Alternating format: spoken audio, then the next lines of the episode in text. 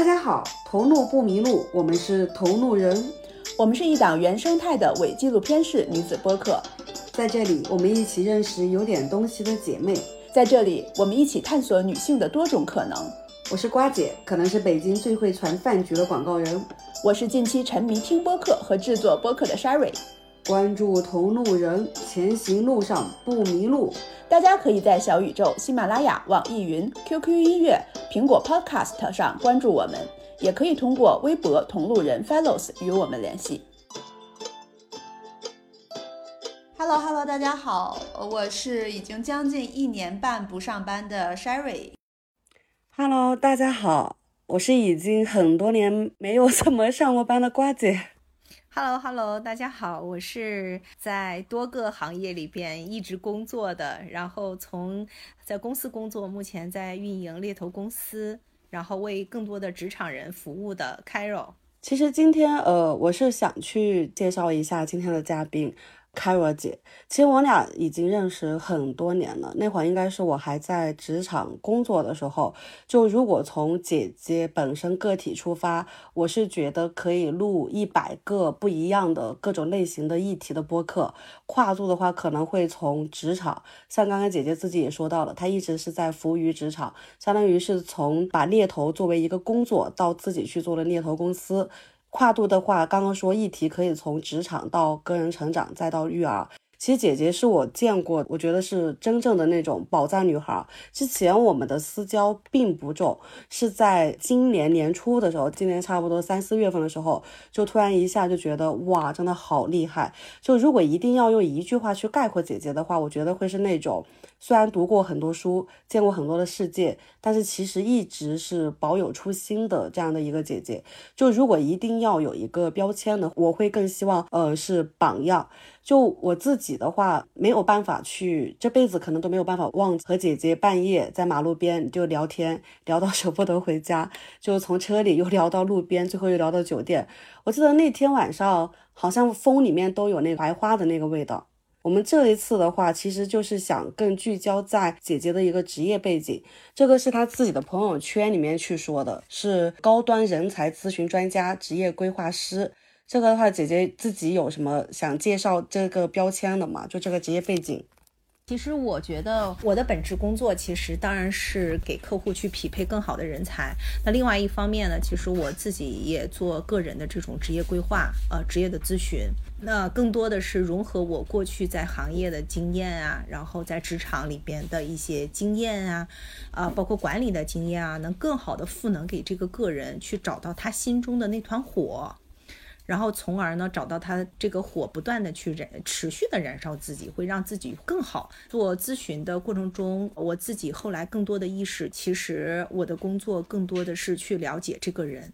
今天我有讲到一个我觉得非常好的一个点，就是说我的工作虽然是个人的很多东西，它也是让我们从个人本身或者个人的选择和流动上来看到一个商业的历史。或者是一个行业的发展史，我觉得这个是非常有意思的事情。同时呢，帮助个人去了解更多的自我的发现啊，然后自我的提升的这个工作呢，我认为也非常的幸福，非常有成就感。这么多年呢，其实无论是在大学毕业生啊，还是在校生，还是毕业以后有很多的职场困惑和迷茫，以及在跳槽过程中遇到各种问题的无法摆平的，那我可能给他们起到了微微的作用。另外一方面。呢，就是帮助了很多的企业，起到了一个力挽狂澜的作用，帮他们招到一些关键的人啊。现在的这个抖音的总裁，就是我二零一六年推荐过去的。哇哦，抖音的总裁，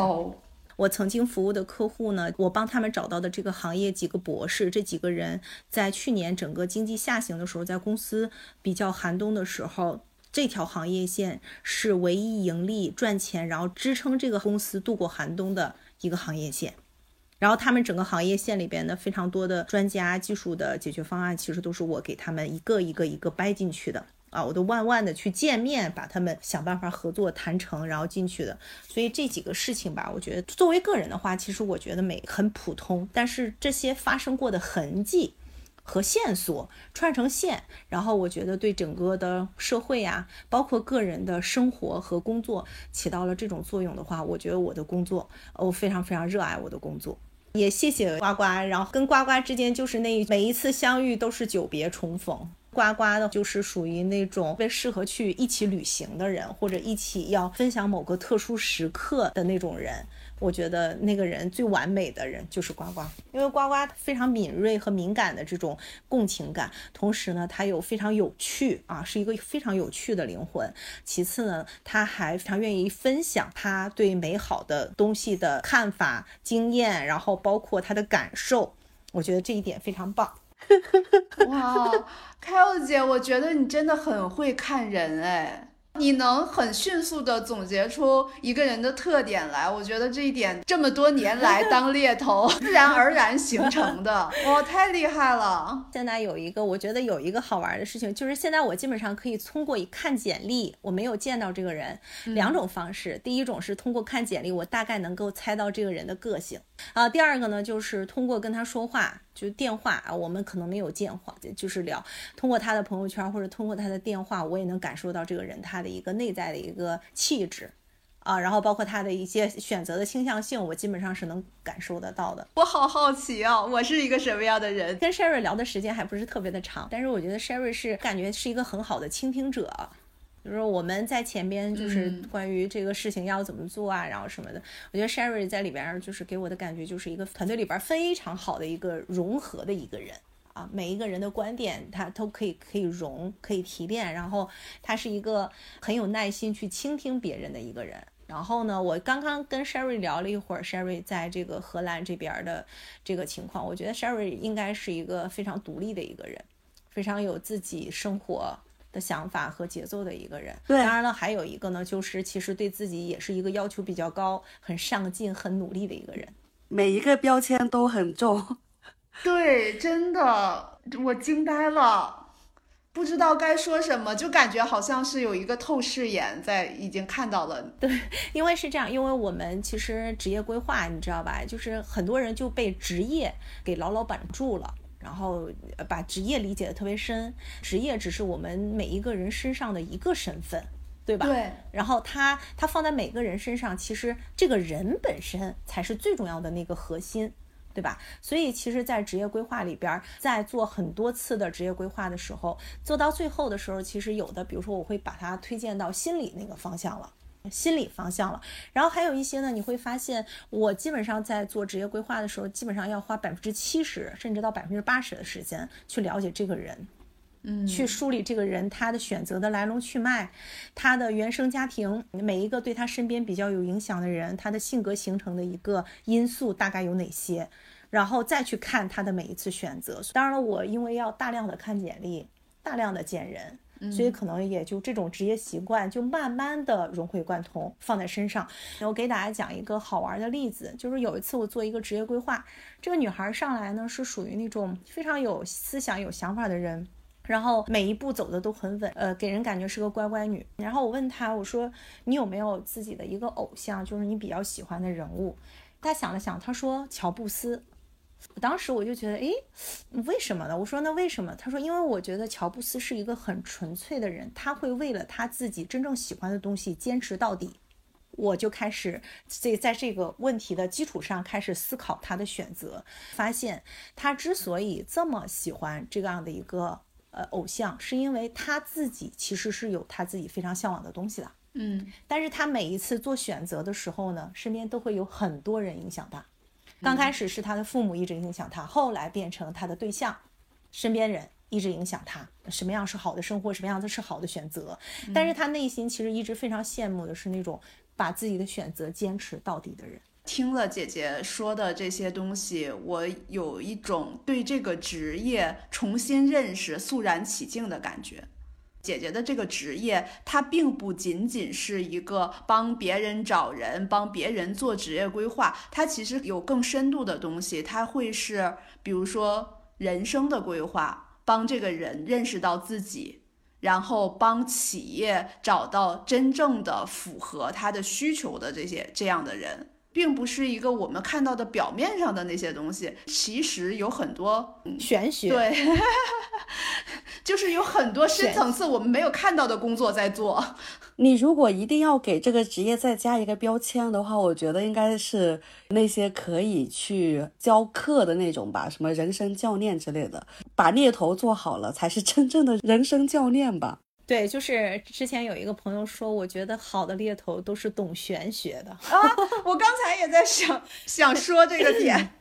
嗯，就很玄。对，是的，是的。这一次的话，我们这一次的播客聚焦在，比如说二十五岁往上这些职场女性。希望能够听到的，比如说可能会有一些职场的上升，或者说职场的一些其他的一些东西，会更希望是干货加案例分享的一个播客的内容。今天的话，我们在接下来的播客制的过程当中，呃，我和 Sherry 观点的输出会相对比较少一点，更多的其实会是一个采访和聆听的一个状态。整个播客的主线会是由这么几个部分组成，第一个个部分是女性常见的职场困境都有什么。第二个部分是针对这些困境，我们可以怎么去改善？第三个，呃，女性的特质，甚至你可以理解为打双引号的一些缺点，比如说敏感啊，或者说是一些其他的情绪化的事情，我们可以怎么把它转化成有利的一面？最后的一部分的话，其实是我们提前征集到的一些颗粒度更细的一些问题，去向姐姐来提问，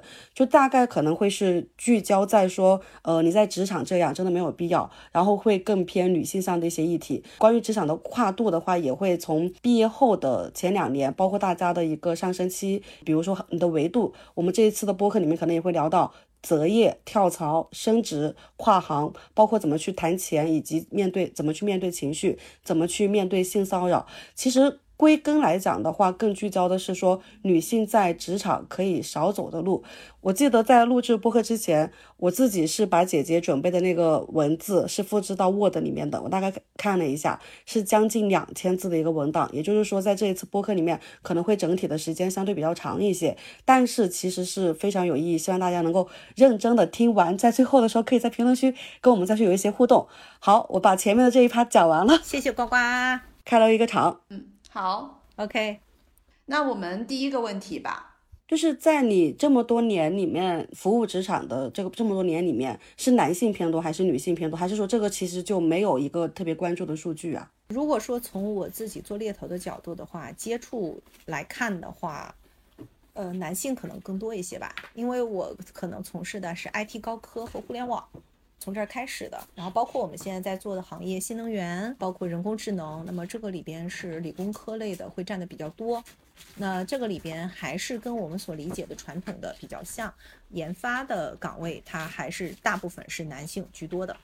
呃，研纯研发的岗位。所以这个其实就回到了你之前列的那个大纲里面的第七个点。就是女性职场困境之一是职业选择受限，就某些行业，尤其是一些相对传统的行业，看作是男性的领域。我觉得在这种还是偏传统的这种，包括互联网，咱们所说的码农，你们一想码农去做宣传的时候，是不是海报里边都是男的？嗯，对。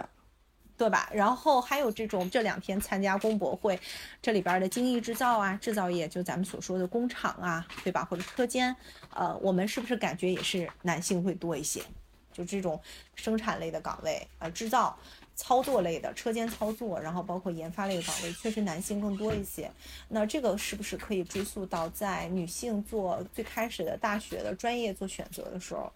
其实还是文科，或者是毕业以后？从事这种与人打交道的会更多一些，对，确实是这样的。我自己观察，因为我现在处在 AI、智能、质检，然后跟工厂什么的这些东西接触的比较多嘛。我接触的很多的人，大部分都是男性。我们公司的男性占比也得到了百分之八九十，然后女性在的部门基本上是市场部和行政部门。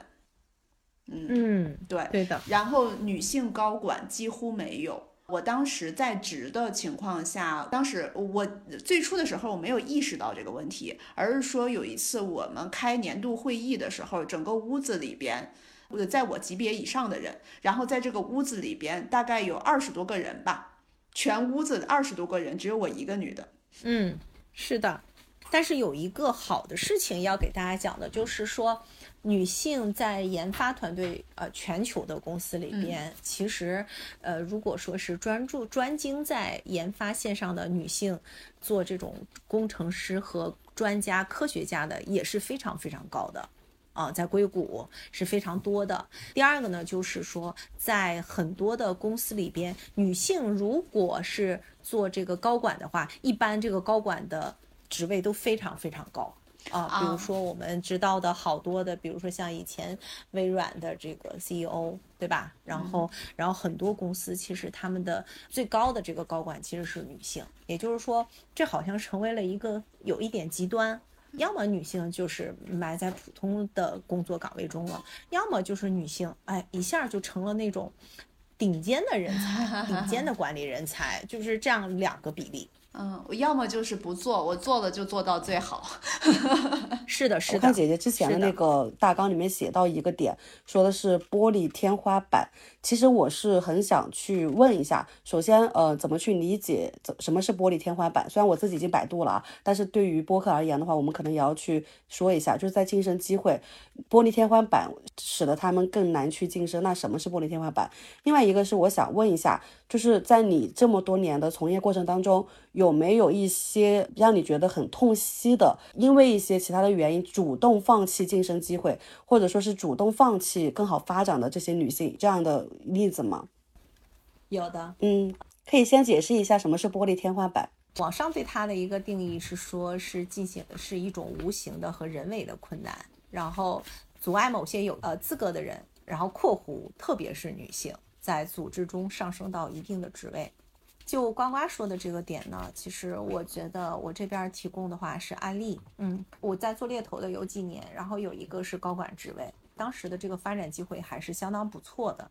然后呢，这个女性她在面试的过程中也是一路非常的顺利，拿到一个不错的 offer 哈。然后在入职之前的这个体检的时候，体检完了以后，我就有一种不安的感觉，因为我觉得这个 case 进行的太顺利了，配合度很高，然后面试通过率也很高，我总觉得哪里可能会不对劲。果不其然，然后突然那天上午体检完，然后我就突然接到人选给我打电话，这个女性人选。呃，他的年龄大概当时是三十出头，我记得是。然后他跟我说，他说：“Carol，有一件事情我要跟你商量。”他说：“我今天体检的时候发现我怀孕了，我之前不知道。”我觉得这句话我第一反应就是我肯定相信，因为没有人会知道自己怀孕还去体检，对不对？对对对对对。嗯。然后他的第一反应是：“Carol，我很珍惜这一次的工作机会。”但是我知道对方可能会接受不了，因为我怀孕了，所以呢，呃，我想商量一下，就是我不打算要这个孩子了。然后，呃，当时的我就是已经当妈妈了啊，然后是对于有孩子这个事情是非常有体会的。然后呢，我当时跟他说，我说首先工作机会非常好。非常难得，但是不代表着以后没有更好的机会，对吧？第二件事情就是关于怀孕有孩子这个事情是一个家庭整体的一个责任，我觉得你不能单独只跟我商量或者你自己思考，我还是建议这个事情你跟你老公沟通一下，对吧？第三件事情，呃，我发表一下我的个人感受，就是我觉得工作总是会有，但是我觉得孩子是上帝手把手送给你的天使。我说，当妈妈的体验其实也是非常棒的，这两个选择都非常好。然后我说，不管做哪种选择，我觉得你还是要商量商量。那后来这个女性呢，她就放弃了这次工作机会，因为去跟对方公司说的时候，对方公司一听这个，也就是说啊，不好意思，那这样的情况下，我们就取消 offer 了。所以大家听一下，这里边有几个关键点，就是这个女性她是非常想。得到这个机会的，她想晋升是要以牺牲某一个为条件为代价的，对吧？然后第二件事情就是她当时的年龄是应该，我记得应该是三十二到三十五岁之间。这个年龄的女性，她的最大的尴尬就是生还是不生，这是两个字儿，一个是升迁不升的升，对吧？一个是生孩子的生，我生还是不生呢？对吧？如果我生了，我就要付出两到三年的时间成本的代价，因为我可能没办法工作了，我要花很多的时间在带孩子，在家庭里边，母亲的角色会更多一些。第二呢，就是这样的工作机会，在我现在的这个年龄，如果我不升上去，我下一次再回来的时候，我是不是不是升反而是降了？所以我当时觉得很难。我当时我听到的时候，我就觉得很难。然后，但是呢，这个我觉得后来也是比较好的。后来后来这个女性还是很快的就回到了职场，然后一路厮杀，好像现在在美团吧，然后依然是。职位也是非常高的啊，玻璃天花板就是有。如果说是无形的话，就是无形中自己也要破除自己的那个心中的这个咒语啊，就是只要我们在职场上是愿意往上升的，只要我们一路向前去追逐目标的话，其实我们不应该被所谓的生不生孩子什么的给困扰住。哇哦！从这个案例里面，我反而会听到的是姐姐之前列出来的第三个维度的女性职场困境，就是工作和生活的一个平衡。尤其是我自己看过的一些段子啊，因为我确实很少。就我没有到被面试问怎么平衡家庭和工作的这个年纪就已经自己创业了嘛，所以我是没有经历过。但是我确实是看到过网上有一些段子，比如说女性在面试的时候会被问到啊，你怎么平衡家庭和工作？好像几乎不太有男性会被去问到啊，你怎么去平衡家庭和工作？我听姐姐讲这个故事的时候，我其实首先反映到的是，女性的生理节制有子宫的，是是能够怀孕、能够生孩子的，这是她本身生理上边的一个特征。在这个公司，在这个社会环境下，用人单位他的反应就是，如果你怀孕了。我们就放弃了，包括这个女性，她第一反应也是我怀孕了，用人单位一定是不能接受的，我不能两全，我要不然放弃这个，我要不然放弃那个。但是男性就不会出现这个问题。我觉得本质上女性她有一个特点，是我情不自禁的喜欢去满足对方的想法，满足对方的需求。男性，不管男性职场还是在男性的社会里边，男性有一个主动思维，是我需要什么，我要什么什么。这两者的话，男性会更强一些，女性是我要满足你的想法，我要满足你的需求，所以我觉得这个里边，女性第一呢，就是她的思维被训练成，嗯，可能是会这样，对吧？另外一个就是，可能身体构造带成了这种母性的，咱们所说的母性光辉啊，女性，对吧？她孕育生命的这种连带的这种情感的这种因素，不依不舍的这种因素，她可能就会在这个方面会多考虑一些。然后另外一个呢，就是男性其实对于女性也会有一些，我男性的世界，包括整个社会，其实大家会发现，有的时候会女性更懂女性，但是有时候会女性更为难女性，对吧？就是活在这种刻板的这种印象里，直到现在其实也没有完全的给破除掉。但是因为我们今天其实还要讨论的一个话题是说，我们如何办？对，如何办？会在第二趴去聊怎么办。对，所以我觉得在这方面的话，其实我们后边可以看看一些更好的一些正向的案例给到大家，好吗？嗯。但是刚刚说那个女性为难女性，讲着前几天我才见过一个在我们这个行业算是我的前辈吧，他也听我们的播客，应该可以聊。就是一个姐姐，她跟我说，她作为女生，作为一个算是有一点意识觉醒的女性。他依然会在招聘过程当中更倾向于要男性，因为他要为公司的业绩或者说是要为公司的效益去考虑。他也跟我有提过一个例子，他有一次是在明知道对方刚结婚的情况下，依然选择了把那个女生招进来，也是因为觉得她很不容易，觉得她的职业背景，觉得她能力不错，结果。半年左右吧，那个女生就跟他说：“我怀孕了。”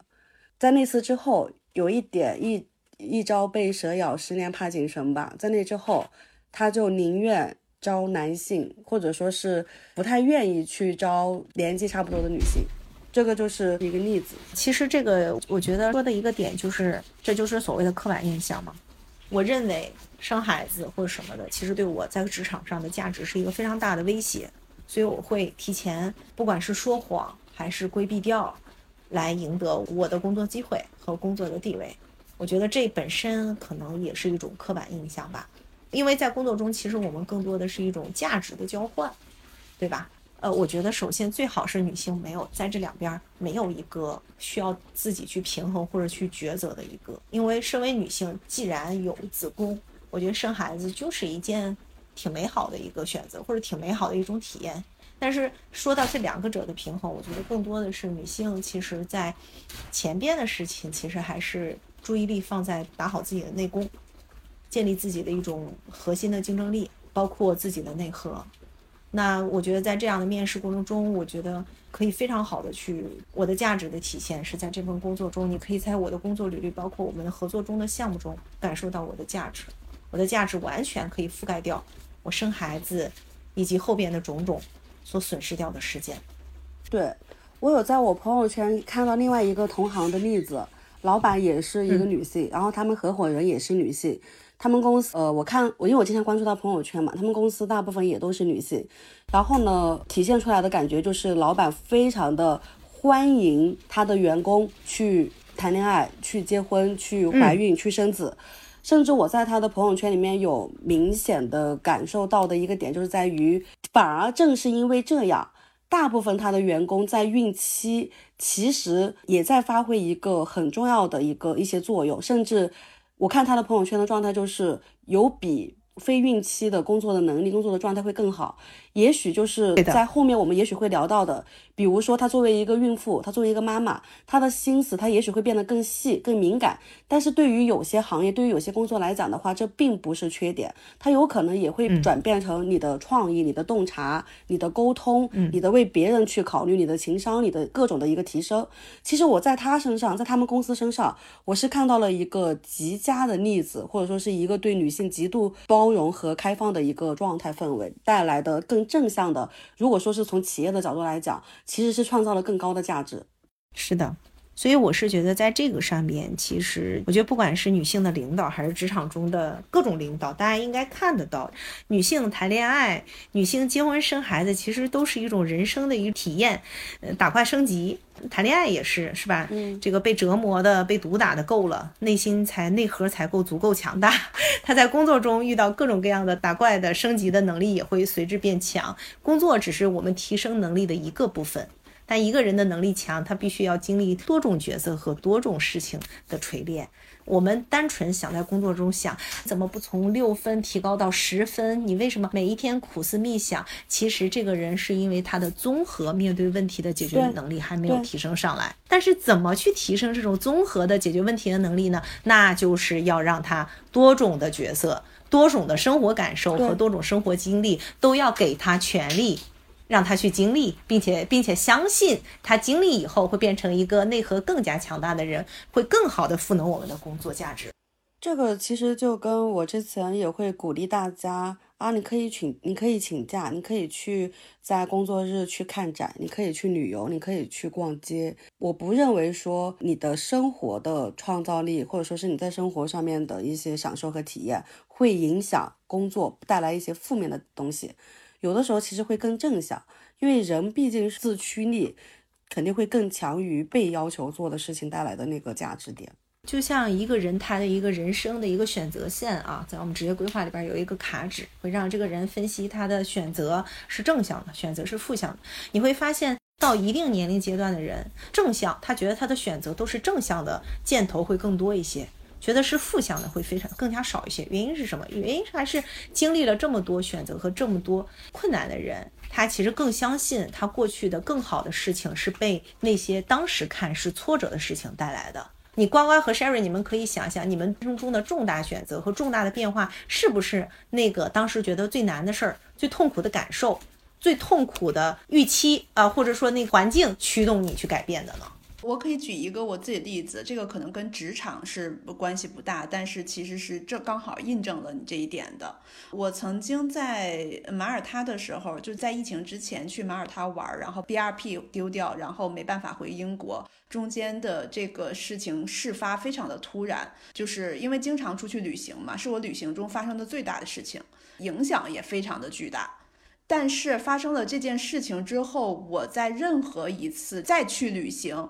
遇到任何困境，遇到任何麻烦，对我来说都变成了小事。全部都变成了遇到问题我解决问题就好，我不会很崩溃，不会很焦虑，不会觉得这个事情我接受不了。对，这是经历了，就是已经是超出我当时预期 范围内的很大的事情，才会导致在后来遇到的困境，我可以泰然自若，我很正常的去自由它。对，其实这个时候才是你觉得你对自我你很自由的感觉，是吧？对，你能跟你的那种状态或者突发事情不在预期的东西，你可以和平相处，或者你都感受不到他们，你这种才是自由，对不对？就是已经发生了这样的事情了，还有更坏的吗？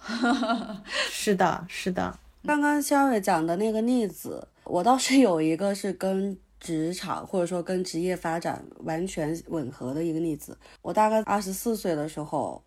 一个人做了一个其实正常来讲应该是七个人需要一个月的时间去完成的项目，但当时的话我是。一个人连准备带上线带执行，可能大概就一共七天七夜吧。我那七天七夜压力大到，我认为我要是出门被车撞了，进医院就好了。就是我人生第一次，也是到现在为止唯一一次，因为压力大吃不下饭。因为对于我而言，我不吃饭只有一个原因，就是减肥，没有任何其他的原因会不吃饭。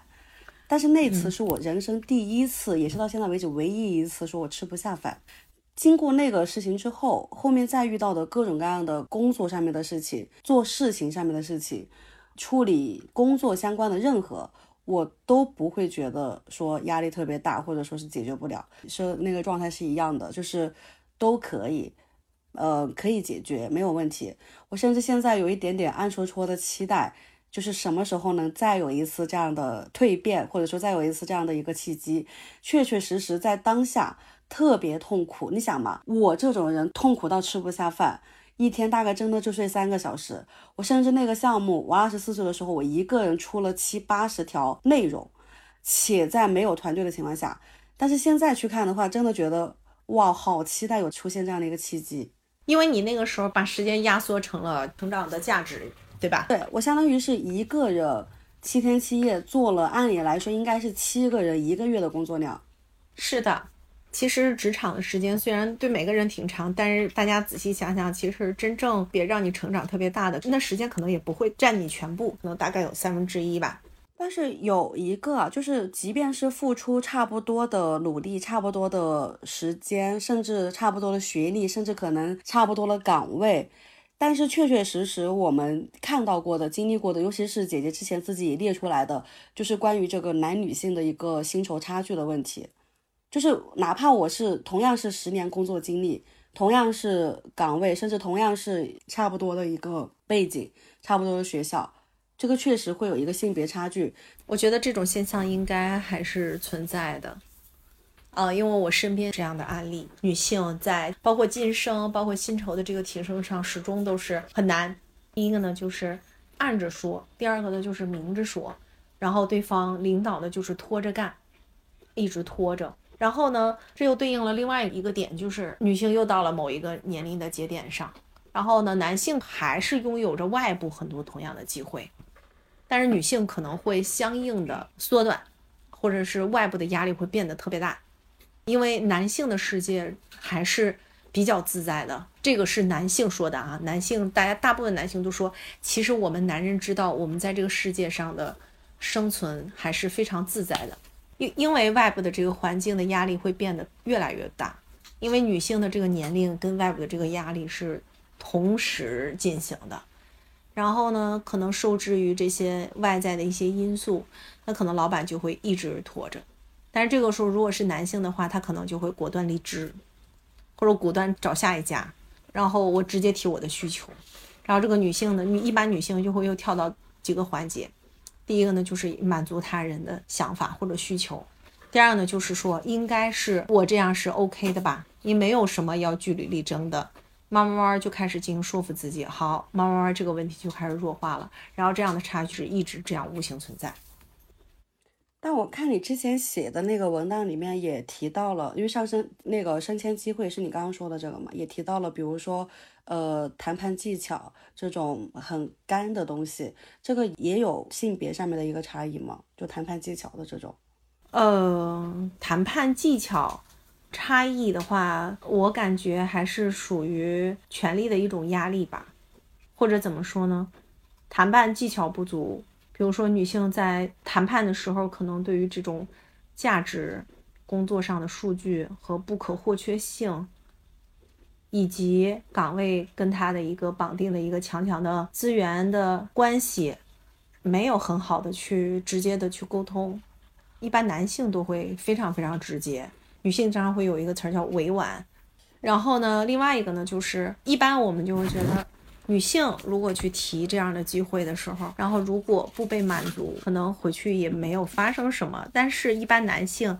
不说什么，但是他可能评判这个事情已经是结束了。就咱们所说的就是谈恋爱过程中，女性说分手，那只是说说而已；男性如果说分手，那基本上就是已经在脑子里过了八百遍了。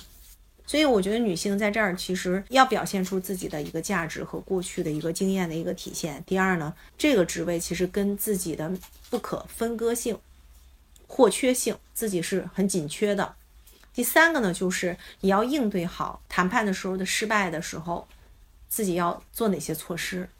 天哪，我刚刚有一个很妙的视角去消化和理解这段话，我自己招聘的经历。或者说是面试的经历不多不少，也算是这些年面试过很多的人，或者说是来来回回离职的、入职的、辞职的，经历了不少的人。我发现了两个问题：第一个是差不多时间入职的、差不多岗位的人提出涨薪资的频次和幅度，确实是男生多于女生；第二个是。我作为发工资的人，我可以非常坦诚的在这里去承认，我肯定是不希望给任何人涨薪资的，不管是就是我本质啊，当然了，抛开就是我需要去塑造形象，或者说是出于我对你的工作的认可，那个另说。但是本质来讲，我应该是不愿意给任何人去涨薪资的，不管你是男的还是女的。所以我再去。听到这样的信息，比如说有人跟我说：“瓜姐，我想跟你谈一谈。”基本上就两种情况，第一种是我要辞职，第二种是我要涨钱。如果说是面对要跟我谈涨钱的任何人，不管男生女生，我的第一反应是在他跟我谈之前，我是不是已经自主的考虑过这个问题？比如说。对方入职多长时间了？做过什么事情？有什么样的一些进展？还可以有什么样一些进展？也许我在他来找我聊之前，其实我就已经有过这样的想法和判断。那么这一次他找我谈薪资的、涨薪资的这个事情，百分之八十是肯定能成的。那是我之前就已经想过。但是如果是一个我完全没有想到的人，比如说你入职不到三个月，你来跟我提你要涨薪资，我的第一反应是为什么？你的点是什么？你以后你要怎么样？如果说我听到的答案并不符合我当下的一个期望，对这个人的一些要求，不管你是男生女生，我都会先拖。也就是说，我可能当下不会直接说 no，但是呢，当我在拖的这个过程当中，我确确实实自己的感受就是，男生会问我要一个明确的时间节点，比如说，那我下一次什么时候找你谈，或者说是为什么？你要告诉我一个具体的原因，但是女生的话，在听到拖的这些说辞，比如说我可能会说啊，我觉得你入职时间不是很长，我觉得你看其他人怎么怎么样。假设我用一些技巧性的谈话我去输出的时候，女生第一反应是。不好意思，会觉得说，哎，我是不是提了一个不合理的要求？所以瓜姐用拖的方式拒绝了我，就不会再去跟我 Q 时间。你是不是我一个月以后再来找你谈？还是说我到一个什么项目节点我来跟你谈？还是说我为公司做了一个什么什么事情我来跟你谈？大部分女生其实不会再有后续，基本上当我给到一些拖的说辞的时候，这个谈话就结束了。但是男生。在听到我拖的说辞之后，会问我要时间节点，会问我要项目节点。我觉得这个真的是一个跟性别是有关系，或者说是跟男性、女性在从小到大的这些成长的环境里面有很大的关系，造成的一个所谓的同岗、同职、同级薪酬确实会有差距的问题。这是我的一个视角啊，就是我任何人我都不希望你涨薪资，我就希望你这个价值，除非是我主动觉得啊你 OK。得这个就是从管理学上来讲了，就是说本来薪酬在整个的管理中，它就是一个动态的一个调整的过程嘛，对吧？你要么是配合战略，你要么配合个人的发展的，对吧？组织的规划、人员的稳定，这个不然你薪资可能会倒挂，这个是一个很正常的现象。但是我觉得在这个方向上，男性还是那个点，就是他是提出需求那方，我需要什么，对，我要什么，对，我要什么。而女性是，你看我能不能涨一点薪资？瓜姐，你觉得我适合涨薪资吗？我听到的都是这种，但是男生是我要。对，就是女性在说的这个感觉上是一种好像情感上绑架，给人感觉好像是情感绑架，对对吧？就是你是不是给我涨涨薪啊？对吧？弱小无辜的，你是不是给我涨涨薪？对，男性会直接说，我想要涨薪。然后还有一点呢，就是说在涨薪这这个事情上，女性可能没有讲过多的啊客观的一些东西，就是我的工作的表现啊，我的什么什么什么，我的各种怎么怎么样。男性他是会用这种解问题，就是解数学题的思路，就是说你这次没有涨薪，那什么时候给？然后我需要符合什么条件？对我需要做到什么工作内容，拿到什么样的结果？你觉得 OK？然后在这一点上，其实。男性也会觉得，那好，我就以此来衡量你值不值得共同合作，对吧？如果 OK，如果 OK，那就翻篇儿，对吧？那个好，我在下一个阶段要怎么怎么走了。但是女性可能就是没有这些，然后到了第二次呢，我再去提涨薪被拒了，好像就是对方就是不太喜欢我或者不太认可我，对吧？但是男性不会跳到说你不认可我，你不喜欢我的开关，他会说你不给他钱，嗯，对吧？对，所以我觉得就是在这个两点上，女性要明白，就是这两个之间的，它都是一个很客观的一个东西，它需要跟你的能力、你输出的项目的结果、你在这个团队里输出的价值和为公司带来的这个贡贡献，整体摆在一起的。当然了，这一点最好的，我觉得是作为雇主，包括像呱呱管理者，其实我觉得管理有一个方面是人性。管理它不只是制度，它还有一个是人性，就是咱们要看到这个是人性的部分。如果我们提前就把这样的制度和激励给到了对方，一视同仁，告诉每一个人，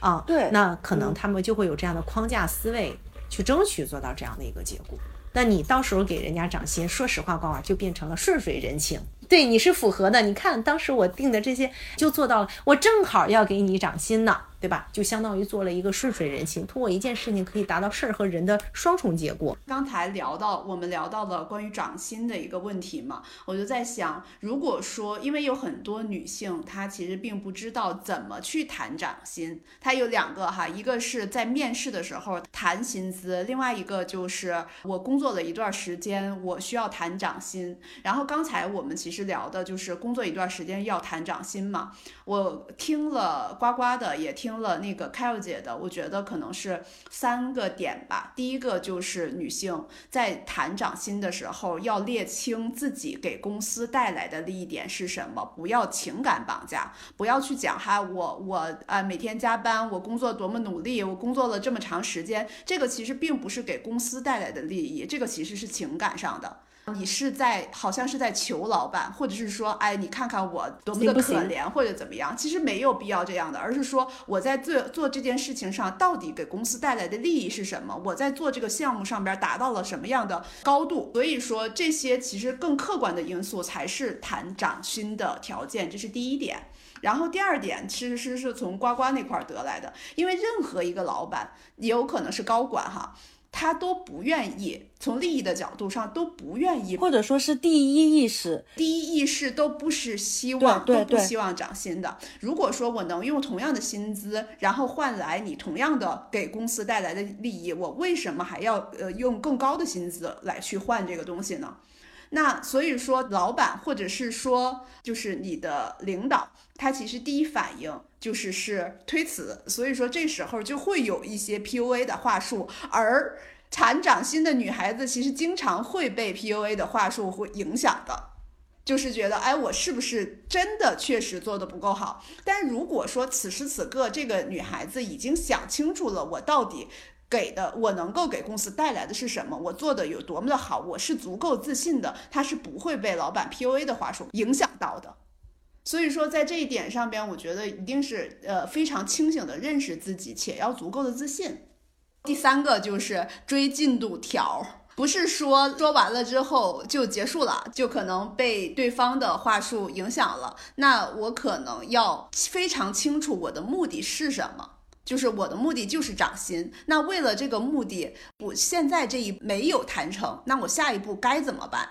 我的应对之策是什么？开佑姐刚才也提到了，我是不是已经提前想好了应对之策？如果说老板不给我涨薪，我是不是已经有了第二呃 Plan B？我是不是可以有其他的方案？不管是跳槽也好，还是说我通过什么样的方式，在多长时间之内让老板达成这个我的愿望？嗯。所以大概我刚才想的是这些方面，就是看看我总结的是不是足够，或者是说还有没有其他的点。这些都是从我个体，我可以怎么去面对？对，其实就是从个体的角度来说，呃，在涨薪这个问题上边的解决方案是什么嘛？开佑姐还有补充嘛？就是从个体角度，因为就是我们作为人，作为个体，有的时候能够去控制的。其实就是我自己能够怎么做嘛？对对对，呃，我觉得女性一定要区分是时间上的努力和价值上的努力。当遇到问题或者迷茫的时候，一定要去建立好你身边的导师网络，包括你的知识网络，不要陷入到我在时间上的努力而不看清这个价值上的努力。啊，那相应的在这种涨薪。就刚才呱呱作为一个老板、领导，其实都有谈到的，就是涨薪从对面来看，其实更多的是看重的是价值输出的结果。这在这里边并没有衡量你在这个公司里边打卡打了多长时间，没有人拿这个做 KPI 的补充的。所以我是觉得，那在我看到的职场里边，女性其实很爱付出前面时间上的努力会更多一些。嗯，时间换取价值会更多一些，所以这一点上，我觉得也是对女性的一个呃建议吧。关注在自己的内核和价值上，聚焦一些。嗯，那刚刚说的那个缺乏导师和支持网络，呃，我看你之前列的那个文档里面，其实是有女性职场困境有这一点的。我这个点，我之所以迟迟的没有去往这个方向引，是因为我对这个维度是是没有什么内容可以去做支撑的。我甚至没有太理解到这句话是什么意思。为什么女性会缺乏导师和支持网络，或者说是缺乏导师和支持网络会在职场上面有什么问题呢？因为我看到你写的是至关重要。嗯，因为前两天跟一个朋友聊到一个问题，他说其实不管是上学的时候，还是工作了以后，你拥有一个导师指导你的人。在职业的困境或者发展的迷茫的时候，你的导师他说起的非常非常大的作用，他一直在强调起非常非常大的作用。那我觉得女性其实，在职场的前期或者是在嗯这个年龄的阶段，其实在职场里边会关注在工作的努力上，但是没有下意识的去在职场里边找榜样、找导师。我所说的这个东西，就是说能够愿意帮自己的人。然后，当我在职场上想树立目标的时候，我尽量从客观的问题上、客观的点上去分析。比如说，我要晋升到从这个到两个级别，大概要多长的时间？要做成什么样的事情？那目前在这个级别上的这些人，可能都会成为你的导师。另外一个就是支持网络。我觉得女性其实还是，你看咱们很多的管理的书，咱们很多的职场的书，其实作者都是男性，大家发现没有？嗯嗯，我们女性其实看书的时候，其实跟男性之间会有挺大的区别的，大家自己想想。然后我们朋友圈里边女性在看书或者建立知识这个上面，还是更注重一些。情感和心灵层面上会更多，但是呢，到职场以后，其实你的网络知识网络里边要建立很多的工具类的东西，哦，你的框架思维，然后你的工作的工具类的，然后以及你在这个工作中要提升的你的技能，你你的技能所要绑定的各种的证书，对吧？就这种专业类的，所以我是觉得这一点上其实也是让女性会走弯路。没有导师，我不知道该问谁。我是走一步，希望被被别人看见，埋头走一步，然后我没有去让一个导师去引导我，或者看到我，或者给到我什么样的一个机会，没有。嗯，另外一个就是，我认为我的工作只要工作了三年五年，就一定能晋升吧？因为不是这个岗位五年以后会差不多等到什么样的一个级别吗？对吧？但是更多的是五年的这个角色，它其实是具备什么样的技能？你的目前的技能和知识的体系是不是支撑得住？包括你的经验体系。然后我们女性社交，你们想想，我们女性社交是以什么来来选择呢？情感、投缘、情感和心里爽，对吧？嗯，你们觉得男性的社交呢？有用？对，嗯，是的。要么我是打球或者踢球，他是我的球友，对吧？要么就是这个人他也是打比方，他是在商业里边，他也是做点什么生意，对吧？嗯，他是我的领导，对吧？我经常把他出来喝喝酒、唠唠嗑什么的，是吧？哎，你还真别说，真的好像就听到男性有球友、酒友、打游戏的好基友，好像都在前面有一个场景、一个作用，但是。当我们女生可能就会说，哎，我有一个朋友怎么怎么样，我有一个闺蜜怎么怎么样，我有一个姐姐怎么怎么样。我们好像很，我不知道别人啊，反正我是没有办法去定义说，我有一个打球的朋友怎么样，好奇怪啊，真哎真的耶。但是男生就能很直接说，我有一个球友，我有一个酒友，我有一个打游戏的伙伴。嗯，而且我们女性的社交其实更多的还是。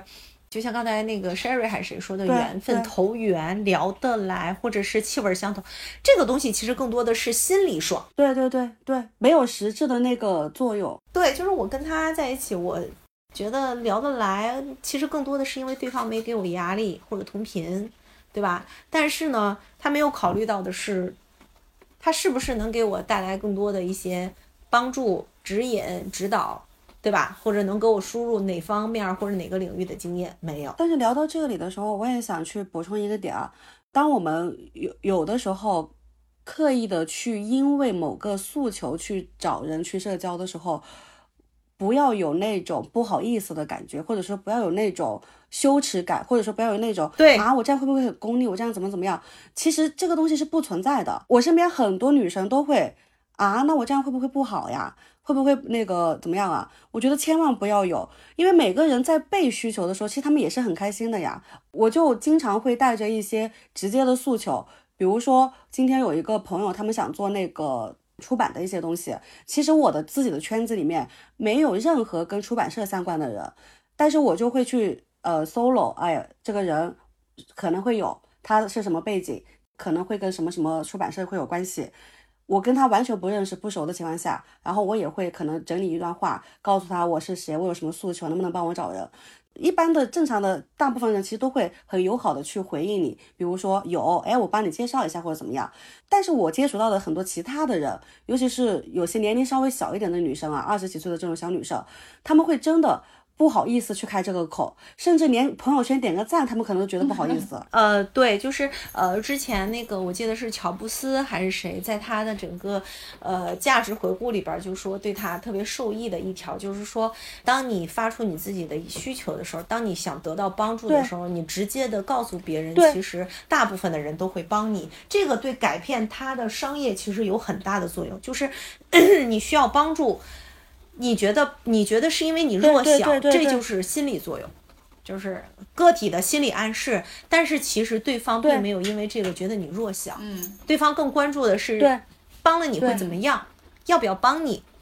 为什么帮你？对吧？所以我觉得在社交的本质里边，其实是大家在社交里边其实要有一个感觉，就是我是一个真诚的、专业的、知识的、技能的以及靠谱的。嗯，或者另外一个就是懂得感恩的一个人，我觉得这几个维度具备了以后，我觉得在社交过程中，你去提你的想法，其实我觉得很少人会拒绝。真的，我就不太喜欢有些人，他可能找你问一个问题，首先他没有做准备。他没有做任何的调研，他可能三句话抛一个小小的问题，但是他问的问题可能很泛，或者说是很难聚焦。然后我自己看到这种类似的问题，我第一反应就是你想问什么，你想了解什么东西，然后我就会反推你到底要干嘛，去跟他聊。聊完了之后，有些人他不会给你结果性的反馈。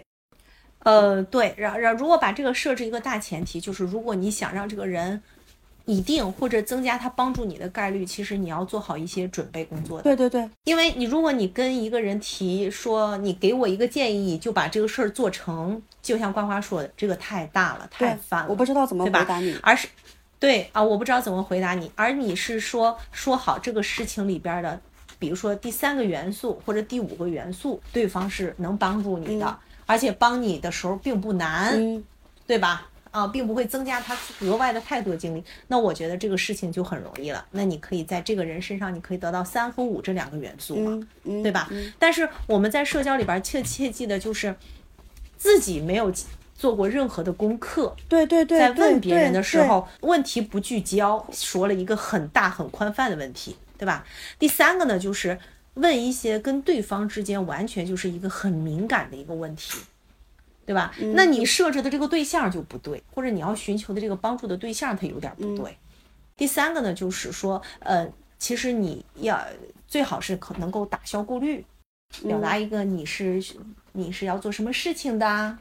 你要做到什么样的一个成果，然后你具备什么样的条件，把这些东西跟别人都要讲清楚，别人会掂量清楚，帮你以后会有什么更好的共赢的结果。对，嗯。所以我是觉得女性在职场导师上，或者说在毕业或者从大学吧，在社交过程中，我们女性一直都在三十岁之前或者三十多岁之前，大家都追求的是心理爽。嗯。啊，或者更多的倾向的是心理爽，我的社交更多的是这个女生，我俩玩得来，我俩小姐妹天天在一起，但是很少会说这个人很厉害，或者这个人在专业上哪个地方非常值得去学习，对吧？虽然它高出我很多一大截儿，我去怎么怎么样，嗯，是吧？嗯，然后在工作中也会有这样的一个点，嗯呃，让我想起今天晚上跟我的一个女朋友吃饭，我们俩讨论的一个点就是。你们是不是后来才后知后觉的发现，其实男性比女性更现实、更功利一些？是是是，尤其是我这几年的感官，特别是，只不过女性她因为她的语言能力，咱们一般都说女孩子发育先发育语言，语言的天赋会更高，所以咱们经常说拉长家长里短、叽里呱啦的都是女性比较多。女性她是非常愿意输出语言。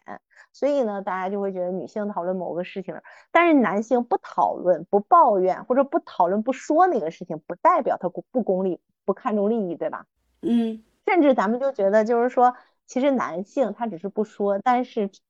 跟这个人之间关系的价值来龙去脉，其实他心里边已经他已经先去想好了，是不是？对啊，还有一个我们可以回顾一下，就是。女性经常跟朋友之间相处，会经常会陷入到一种极大的失落感。哎呀，我跟他之间或者怎么怎么样，或者讨论一个什么问题，怎么怎么样，然后更多的是这种共情的感受，或者对方对自己的一些反馈的带来的这种。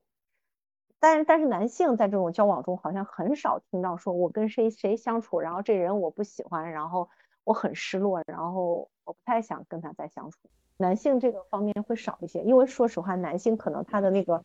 天生的那个思维方式，就是还是会考虑到跟这个人之间有没有用，值不值，而不是喜不喜欢，而不是喜不喜欢。是的，所以呃，所以刚才回到最开始我们开始今天的播客的时候那个话题，女性如果在某一部分的职场市场里边好像很平，没有看到什么，但是女性。在某一些研发或者高管上，他们的位置做得非常高，非常闪耀。其实我觉得这样的女性可能是雌雄双体的这种人，就是她的脑子里既有女性的特质，女性的这种柔性、敏感、创新、创意这种优势，然后另外她还具备在职场里边一个所谓的男性思维，就是考虑问题的价值思维，然后这种职场思维。我觉得当拥有这些的时候。女性，咱们今天讨论的话题，女性在职场，那肯定是在乎在职场的空间和发展的话，我觉得这样的女性就会就会像火箭一般飞得非常非常的快。嗯嗯，姐姐之前在文档里面其实说了，改善女性职场困境是一个综合性的议题，这里面可能会包括社会啊、政府呀、雇主或者说是个人的努力。但是对于刚刚我们其实已经聊过的，呃，像薪酬公平这个。我看姐姐之前也有提到，不如你自己可以可以把那个文档再拿出来说一下，因为刚刚个体的努力我们其实已经聊过了嘛。那作为雇主，我们应该该怎么做呢？我看那个文档里面写的是有雇主相关的，因为个人的我们在最初的时候已经聊过了。只是在雇主方的话，我觉得最好是可以设置这样的一个制度啊，这样的一个激励政策。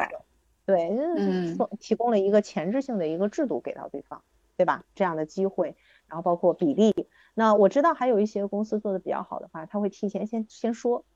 女性在我们公司什么什么什么的一个比例，拿数据说话，对吧？哦，女性晋升是。在什么什么样的一个比例？女性在高管角色中占什么什么样的比例？那我觉得我们在找雇主或者看雇主的时候，他们的这些措施和行为代表了他们在内部获得了这样的好处。那这样的雇主他依然会比较好，我觉得也会给到其他的雇主，就是女性在同工同酬上无差别对待，其实这个企业一样依然会运营的更好。那这个其实就聊到了刚刚的另外一个困境，就是关于晋升的，其实也给到了一个一个一个一个一个说法，就是一个是鼓励他的参与，一个是所有的东西你都公开，你都透明，你都对所有人开放。第三个就是，嗯，你说，呃，就是我觉得在晋升机会这个，刚才瓜瓜提到的透明公开的这个晋升政策，我觉得这个是大前提。还有一点就是女性要参与到决策的这种政策的制定中。或者你作为制定者，或者你作为监督者，游戏规则的制定者，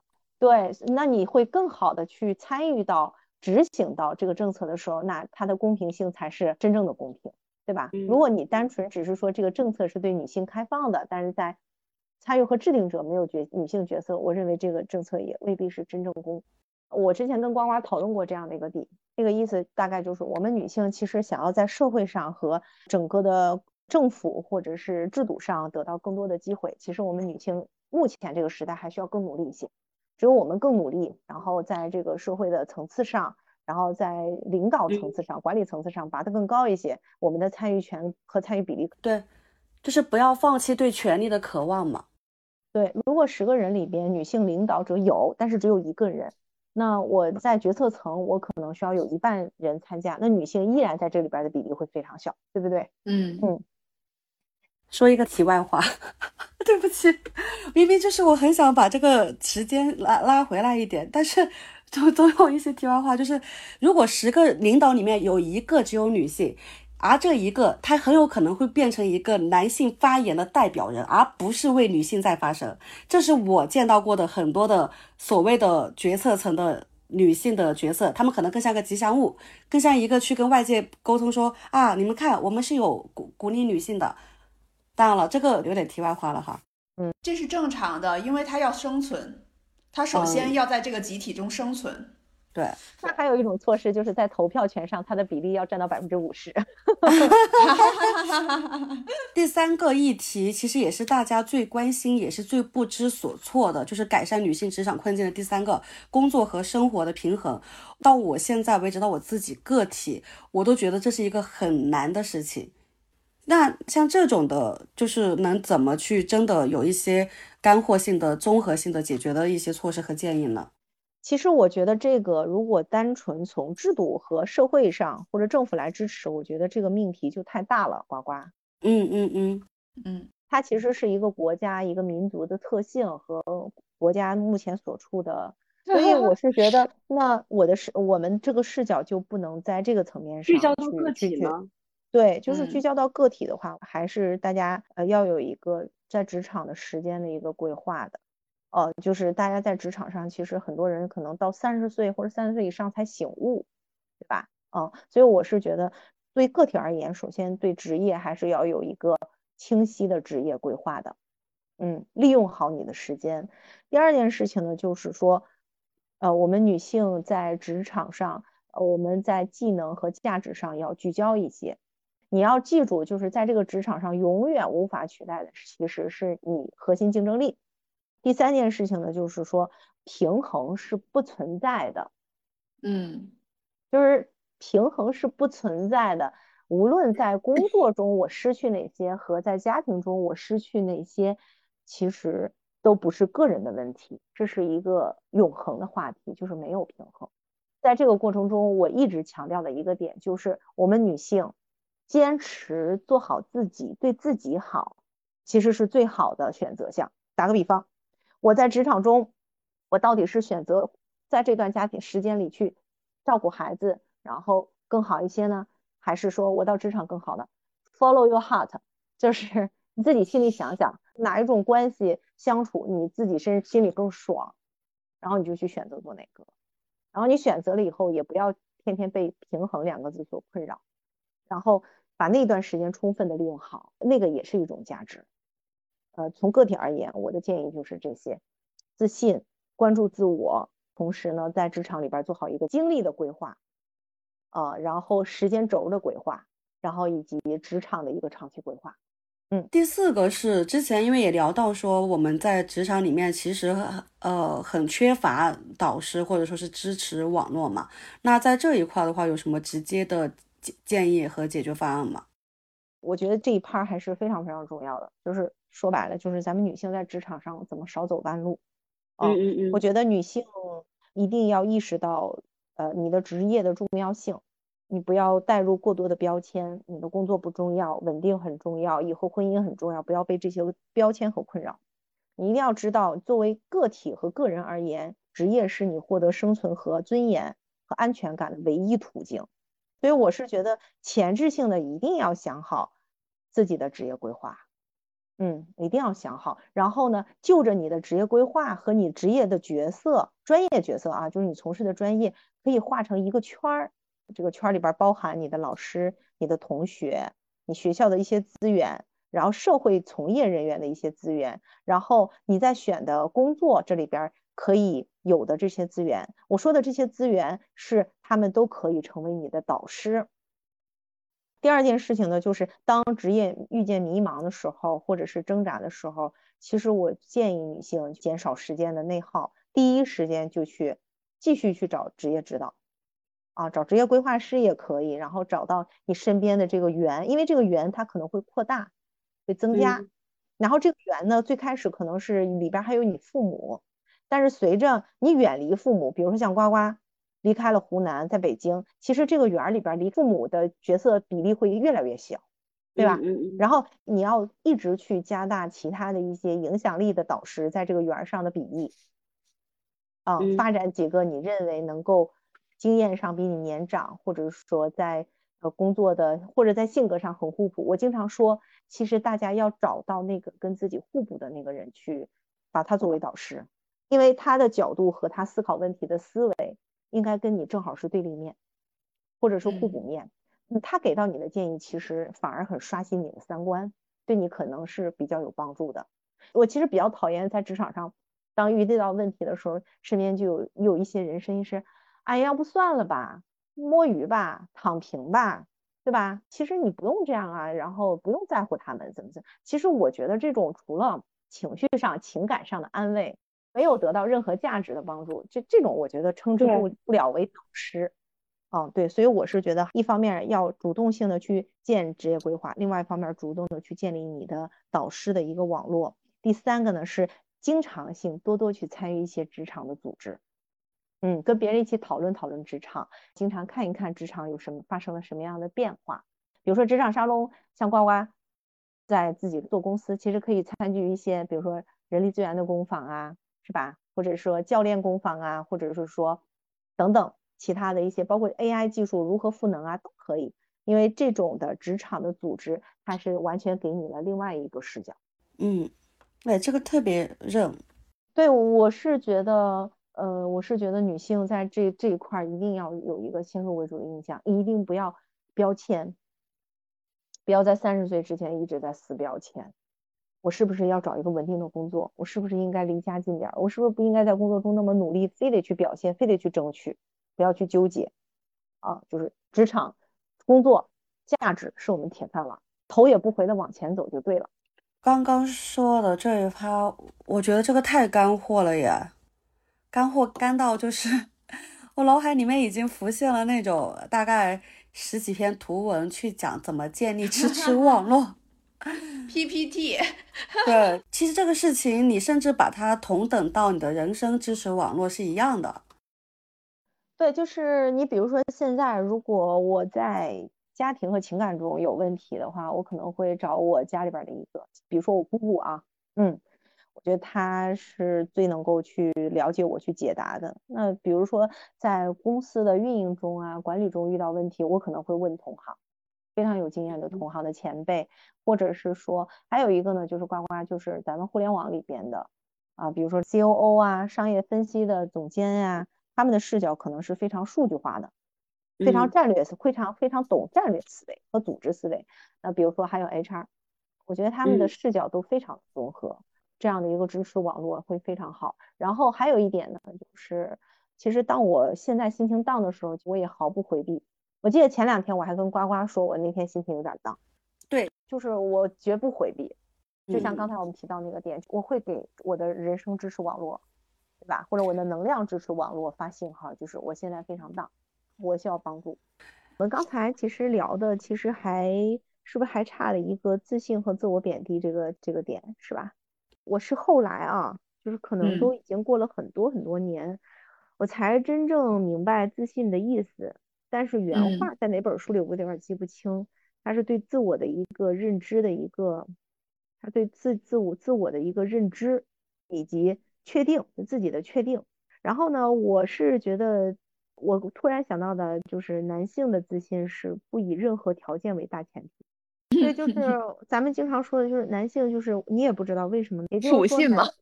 对，所以男性的自信他没有什么大条件的。啊，当然了，有一些也有啊，比如说觉得不太自信，觉得可能那男性可能考虑的就是偏物质条件，对吧？比如说从小家里边条件一般啊，这种自信度不是很高。但是我们女性的自信，它存在于不管是家庭条件好还是家庭不不好，物质方面，她的自信更多的是源自于外部的一个条件。我必须成绩考到什么情况，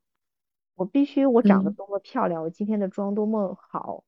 对吧？而且不由自主的会经常关注我说了个话，我是不是说错了？我不由自主的就在想，说我这样的表现是不是不 OK，对吧？对，所以我觉得在这个里边，其实就是女性的自信，她是对自我的不接纳，对自己不接纳，不多给自己设置的很多的条件，满足了这些条件，好像我才配得感。我之前跟别人讨论过一个话题，就是配得感很低。我们身边为什么这几年有很多的电视剧都说，哎呀，那个大女主，对吧？嗯，有一些电视剧是关注于大女主，大家为什么叫大女主啊？对吧？就是在这里边那些大女主，她们表现特点对自我的接纳程度很高，很敢为自己的想法去争取，很敢去承受自己的任何一个选择，而且不以其他的外在或者其他的基础为条件。然后我就细细的又把这个片儿往回倒，我就想到男孩子和女孩子在小的时候，我们很少在男孩子面前说，哎，你这衣服这样穿不对，不好看，对吧？然后在说话的时候，我们很少会说说男孩子，你这样说话不好，得注意一下自己的说话呀，什么在大家面前。但是我们的女孩子经常会被教育成。你今天穿这个裙子好看，你穿这个不对，然后在大家面前你要乖，这个不适合你，嗯，呃，你在大家面前你说你要乖一点，你这样说话其实你伤了别人的，对吧？这样说话不合适，不合宜，经常被教导和约束。我感觉这种的话就下意识的在女性这边可能过早的，就是说不管是什么样的情况，我都只觉得配得感。然后我我我怎么怎么样？我们经常在现在小红书上或者是一些综艺节目里会看，有一些女星她也很普通，你也不知道为什么，她就是很自信，她对于自己想要的东西就是很敢于去要，哦，一点也没有难为感。然后我们再觉得她普通，但是我们都不得不说，我好羡慕她，是吧？当然了，我觉得这个的大前提。解决方案是什么呢？就是我觉得女性多去看一些心理学的书，提高对自我的认知和知道自己的哪个想法和哪个行为，它影射出来的是自己什么，嗯，是源于什么。然后你很早的去知道了这样的一个科学或者这样的一个点儿，然后你更好的知道这个问题我应该怎么去解决。但是刚刚讲到一个点，就是从小到大的一个教育和社会环境的问题。其实这个不是个体的问题，也不是单一家庭的问题。这个其实真的又是回到了一个最原始的、最根本的，叫做社会结构，叫做对男女定位的不太一样。我最近其实有看了一本书，叫《如雪如山》，应该是有二一年还是哪一年的时候，好像还风靡了一段时间。它里面就是记录了无数个叫丽丽的故事。这个丽丽可能是美丽的丽，可能是茉莉花的丽，可能是那个成立的丽。当然了，我的普通话不太标准啊，我可能发音都变成了嗯。然后所有的女性都是同一个人。然后它这里面是去非常细腻的，用一个特别女性作家的一个视角去写了一些切肤之痛，比如说有关于月经的，有关于性侵的。有关于那个社交的，有关于人生的一些其他的困境，反正就是很多很多。这本书我觉得其实大家也可以去看一下，叫《如雪如山》，它不一定是完全聚焦在职场，它更多的是讲女性在不同的的困境下面都是怎么去面对的，也就是所谓的不是你一个人是面对这些问题，是是大家都在这样。我刚刚其实有发了一个朋友圈截图。也是一个播客的主播吧，就是他有去聊到关于女性前辈领域的这种，就是人生很广阔，最重要的是你本可以不论性别。其实，在我们的这一期大纲的最后也是这么写的，大可不必去给自己多上一层关于性别的枷锁，不是说男的怎么样，女的怎么样，而是你想怎么样。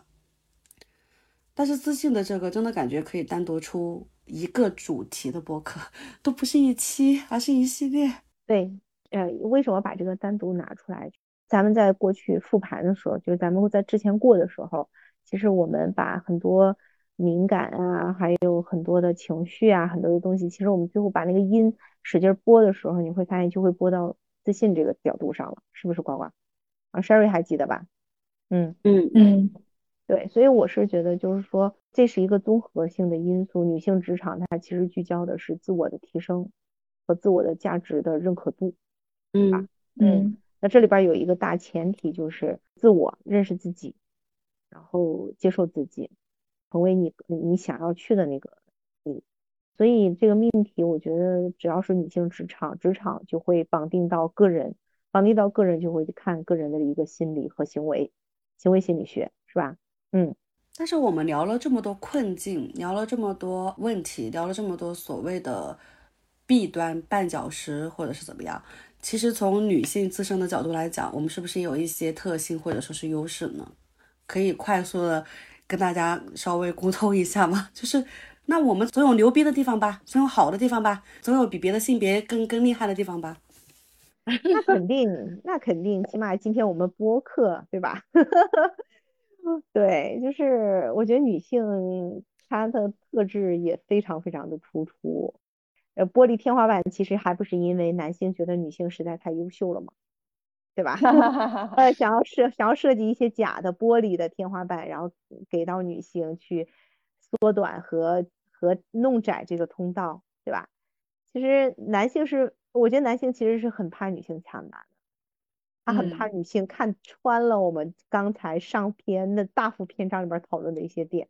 从我做猎头的角度，我们现在的职场你会发现很多的地方都在被机器、机器人、AI 工具跟取代。但是越是在这样的时代中，越是面对个性化的需求，他所需要的技能很高，对吧？比如说你的沟通的技能，比如说你的这种共情力和同理心。这些都是机器没有的，对，而且我们虽然现在的工作已经到了项目管理的阶段，SOP 做的也非常好，但是不得不说，跨跨国家全球化的团队合作，然后跨部门的团队合作其实非常非常的多，因为我们组织管理正正在变，已经非常的扁平化了。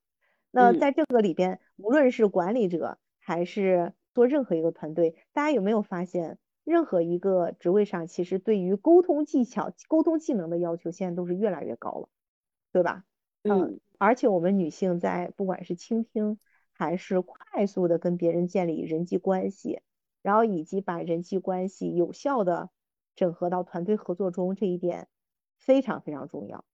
我因为我们的沟通很主动，而且我们的技巧非常灵活，对吧？嗯，今天我跟我女朋友吃饭的时候聊到一点，她说。你有没有觉得，其实我们女性的抗压力真的是非常高，就韧性。对呃，这里边我觉得呱呱说的这个是更精准的词儿，就是说，不仅是对压力不害怕，没事儿，更多的是不管是遇到困难和挫折的时候，还有触底反弹的这种韧劲儿。咱们经常说男性失恋了，经常会一蹶不振，很极端的去去去想，是吧？或者是敌化对方。但是，一般女性其实表现出的是什么？表现的其实是快速的一个转化，对吧？嗯，虽然说女性是有情绪这个点，但是她也会在这个里边去舒释释放自己，然后很快速的转化适应。所以我是觉得女性她的韧劲会非常高，而且刚才我们提到女性什么做母亲、事业、家庭的平衡，其实我是觉得古代那句“为母则刚”这个词儿是非常准确的。女性的生理构造在经历过一些很大的困难和挫折了以后，对生命的这种顽强力的这种坚持，其实本身就是母性一代一代的特点了，生理特点了，对吧？或者心理特点。所以我觉得在当下的社会，我们多样化要求非常高，我们的速度要求特别的快，然后我们的变化还非常的高，而且我们的变化已经变得很复杂。我们上一个变化跟下一个变化中有很多的因素又会变。不可控，那在这个里边，其实韧劲儿和适应力，我觉得绝对是女性的领先优势。你们觉得呢？这个让我想到之前我忘了是我们自己的播客，还是在哪个播客里面听到的那句话，就是我们这种每个月要流血的生物，连痛经都可以接受，还有什么不能接受的吗？对的，就是我觉得这一点上，女性真的非常适合那种，尤其是现在的企业，呃，变化快，要求高。然后战略经常换，然后团队部门经常的调整。那在这在这种情况下，其实你们发现没，女性的适应性真的非常高。嗯嗯，我们其实。还有一趴很重要的是关于性骚扰的，要不这样吧，我们把性骚扰当成下一次播客的一个一个一个议题。我觉得到时候可以再请姐姐一起跟我们去聊一下这场性骚扰。姐姐有一个定义，我觉得特别特别好，也在这里提前可以去跟大家分享一下，叫做只要你觉得不舒服的都是性骚扰，不是说一定要摸你了，一定要语言赤裸的跟你说了。一定要对你施加另外一个性别对你做的事情了，才叫性骚扰。是所有的一切不舒服的，建立在不那么平等的关系的基础上面的不舒服的点，都叫性骚扰。这个我们可以后续再单独录一期。好呀，在最后的时候，就是后续我们在准备播客的文案啊什么之类的，会。把姐姐之前准备的文档，呃，适当性的摘出来跟大家去共享。文档的话，可能会看起来更具备逻辑性，更像一篇议论文，更像一篇学术的文章。但是，其实在这里还是想说，不管是职场还是人生吧，我觉得是没有坦荡的路。但是在这种情况下，真的大可不必再去给自己多上一层性别的枷锁。就生活已经很苦了，生活已经很累了，真的没有必要，就大可不必，大可不必。其实我们最开始的那个议题叫做这样这样想真的没必要，或者说这样做真的没必要。但是被我们录着录着就感觉特别像是一个学术的探讨。但事实上在最初去做这样的一个议题设置的时候，其实是更想颗粒度更细的一些问题。对了，等一下，我们有一趴很重要的环节忘记了，是类似于我们之前在播客的那个一个小小的一个健身打卡的群里面，有跟大家去征集一些议题。或者说征集一些想了解的问题，因为当时我们是有说会邀请您过来帮我们去做一个去一起去录播客嘛。第一个一个很直接的问题，猎头本身在找候选人的时候，对女性候选人和男性候选人筛选、考量、推荐有没有不同的侧重点？我觉得这个问题好像也有没有是吧？呃，反正我这边，我觉得，我觉得猎头不可避免的会问那个这个人的生育情况。啊，就男生女生都会问吗？我的工作经验上，我会都问，因为现在的跨城市工作其实非常多。嗯，然后我会看一下他们在家庭的角色的承担中，大家是一个什么样的性格，然后什么样的一个付出比例，因为这个可能会影响后续。他能不能去我客户那边稳定下来？嗯，哦，明白。然后第二个是有呃好几个人关注的，就是怎么谈薪资。但是其实这一趴我们在前面已经聊过了。好的，那今天我们就先讨论到这里。好的，我真的期待下一期我们要录一期纯粹的关于那个职场的性骚扰，或者说是其他的吧。好的，嗯，好，先这样，拜拜，拜拜。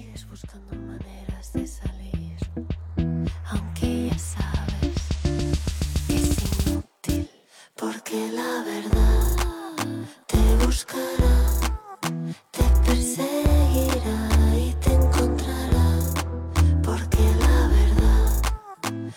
buscar.